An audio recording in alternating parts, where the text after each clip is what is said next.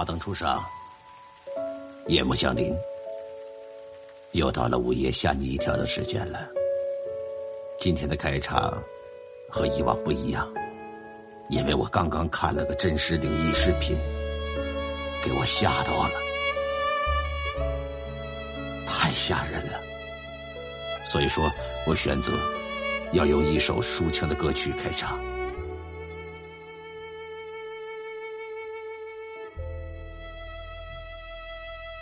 是谁在敲打我窗？是谁在撩动琴弦？那一段被遗忘的时光，渐渐地回声出我心坎。是谁在敲打我窗？是谁还敲打我窗？是谁还他妈敲打我窗？是谁？没完没了的敲我窗，我觉得我这首歌比恐怖故事都吓人，是不是挺害怕？我刚才看了一个特别特别惊悚的视频啊，这个视频我绝对我要把它，呃，过两天发到喜马拉雅上来，然后配上一个呃我的讲述啊，胆小者慎入啊，绝对是一手资料啊，真实素材。太吓人了，来吧，先缓和一下子吧，讲一个普贤的故事啊。普贤的事儿发生在九七年，那阵儿啊，呃，我十五岁上初二，哎，那由于这小时候啊太淘，还沾点匪气，混蛋的事儿呢也没少干，比如往邻居院子里扔耗子药，拿棍子突然插上大门，哎，然后呢。再拿个小木棒，把门口骑自行车人的车圈给别住，在鸡屁股里边插爆仗，点着。你说这事都干，拿火柴枪崩青蛙啥的，哎，种种种种吧，就乐此不疲。那惹了祸之后啊，挨过别人打没？没有。一个是别人呐不乐意和我一般见识，再有呢，因为我妈是村里的大夫，这大家伙多多少少的都得给点面子。不光这些，我胆儿还大，七八岁的时候自己去坟圈子。瞅鬼火去，啊！当然，爸妈是不知道我去。邻居们呢，就对我妈就说：“说三姐啊，这孩子这胆儿太大了，抽空啊，你得吓唬吓唬他，你不然这以后这不得摊事儿吗？”我妈当时就没太往心里去，心说这么一调皮捣蛋的孩子，他能怎么的呢？啊，哎，半大孩子，七岁孩子捅破天嘛，都那样。哎，不知不觉的，伴随着这一系列的捣蛋事件，我就升到初中了。没拘没管的我呀，就更加的忘乎所以了。直到初二的那个晚上，之前提过啊，爸妈经常半夜起来到镇里卖菜，把我独自扔在家。你说害不害怕呀？啊，不怕。大门房间的门一锁，左右邻居还有人，睡得死死的，着着的。出事那天夜里啊，还是我自己在家。记得当时啊，阴天。电闪加闷雷呀，这雨呀就迟迟的下不下来。睡着睡着呢，我就让尿给憋醒了，起来到外屋啊去撒尿去，回来呢就想接着睡。由于打闪呢，这咔嚓咔嚓的，屋里呀就是一亮一亮的。眯了一会儿，就总感觉自己他妈的像是身处夜店似的，这屋里边总是。眼前一亮一亮的，也睡不着啊，那怎么整呢？自己就躺着瞎琢磨事儿，就琢磨着，你说我爸我妈呀，这也是真不容易呀！啊，为了这个家，起早贪黑的供我上学不说，还得出去卖菜。就这么的想着想着，我就想撩起窗帘啊，往窗外看看，想看看有没有下雨。结果这么一看。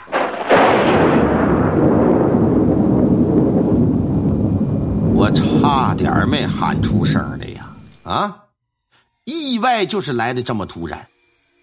那年月啊，家家户户啊都扣大棚，我家和另外两个邻居家呢也不例外，也扣着大棚。小棚不高，将近一米六吧，到我肩膀。我就发现我邻居家大棚上站着一个人。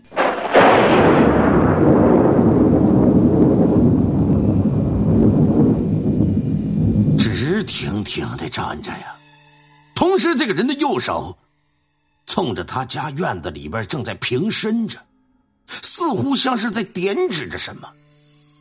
咱交代一句，可不是隔壁大华一家，是另一户邻居啊。刚开始我没瞅着那个人长什么样，但随着这电闪雷鸣的声音，我瞅准了。那是一个脑袋不大的小男孩，也就四五岁呀。我这吓得赶紧就猫进被窝去，哆里哆嗦的也不知道趴了多久。等重新起来的时候，把窗帘就掀开一个窄小的缝隙，再往外一看，那孩子没了。你想啊，这觉还有的睡吗？连灯都不敢开呀。摸索着炕上的衣服穿好了，风一般的就跑出家门，干啥去？脑海里就一个想法：这家不能待了，上市场找我爸妈去。推着自行车，大门也没锁，骑着就往镇上奔。那位说：“你不是胆大吗？你都敢上坟圈子，你还怕这些？那玩意儿你不得分什么时候吗？一个人在家，这劈雷闪电的，窗户外头还有那么个玩意儿，胆儿再大我也受不了啊！”这天就挺黑，乌云密布啊。好在自行车前面啊，我爸给我安了一个摩擦灯，轮子一转，这玩意儿就能发电，就能亮，勉强能看得清前方的道路。从我家到镇子上骑车得半个来点那晚我没走房后的那条道，因为当时没修路，那不好走啊。我穿过村子，走的另一条大道，我敢肯定，时间也就是凌晨两点来钟吧。途中是根本没有人呢，我也顾不上怕黑了。与其自己在家吓得够呛，还不如找我爸妈去呢。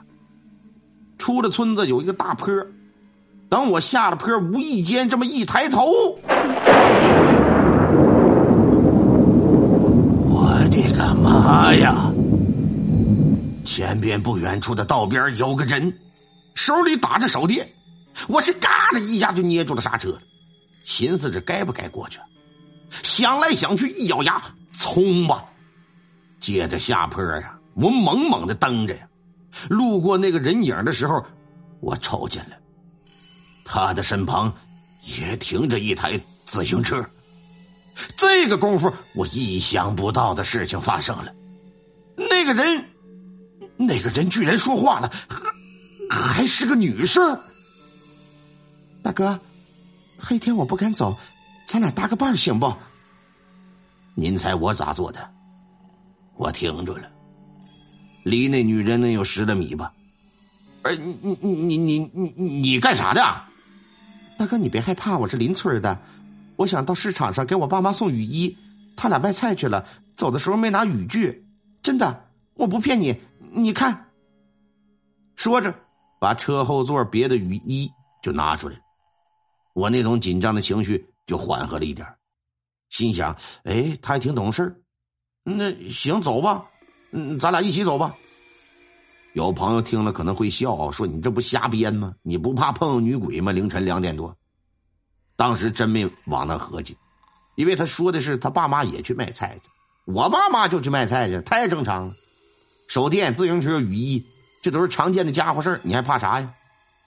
啊？说看你也不大，女孩家家的，你这么晚走夜路，你不害怕吗？切，看你也不大，你还说我呢？我都十八了，在三高念高二呢。你呢？啊，我我我十五，在在镇上上初二。你你你你这么晚上，你你这要干啥？我不说了吗？给我爸妈送雨衣。你呢？啊啊啊啊！我我也上市场，我我找我爸妈去。啊，那你家叔叔婶子也是卖菜的，你也送雨衣呀？我没看你带呀。啊不是我，我睡不着，闲着没事儿。嘿，你是胆小不敢在家吧？这女孩是爽朗的笑了，她的一笑整的我还挺不好意思。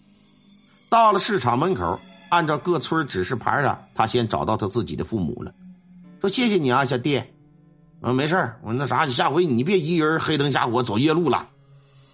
当时出现在我爸妈面前的时候，老两口脸上除了惊讶没别的，问我这大半夜这怎么的了？这是啊，跑来干啥来了？说实话呀，当看到他俩那一刻，我是硬憋着呀，眼泪这才没出来。等卖完菜，我爸赶着驴车就往家去，把自行车往驴车上一放，我这才哭了，跟我妈就哭了。但是我没说实话，小棚子上那男孩我没提，就说自己做噩梦了不敢睡。这事儿过去第三天，噩耗传来了，邻居家那十岁的小男孩去房后壕沟子里洗澡，淹死了。时至今日啊，我都不知道那孩子的死和我之前在他家小棚子上看到那小孩两者之间有没有什么关联。但是打那之后，我爸妈仍然去卖菜，我也还是一个人在家。不过，就算是外头有天大的动静，我也不会再掀开窗帘看了。经此一事，我也收敛了很多，黑天也不出门了。至于跟我同行的那个学姐，哈，你们别误会啊，真的就是个过客，实实在在的人。呃，最后呢，跟大家说一下。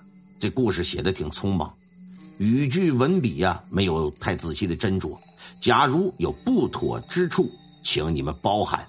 谁要是不包涵，别说我到你家菜棚子站着。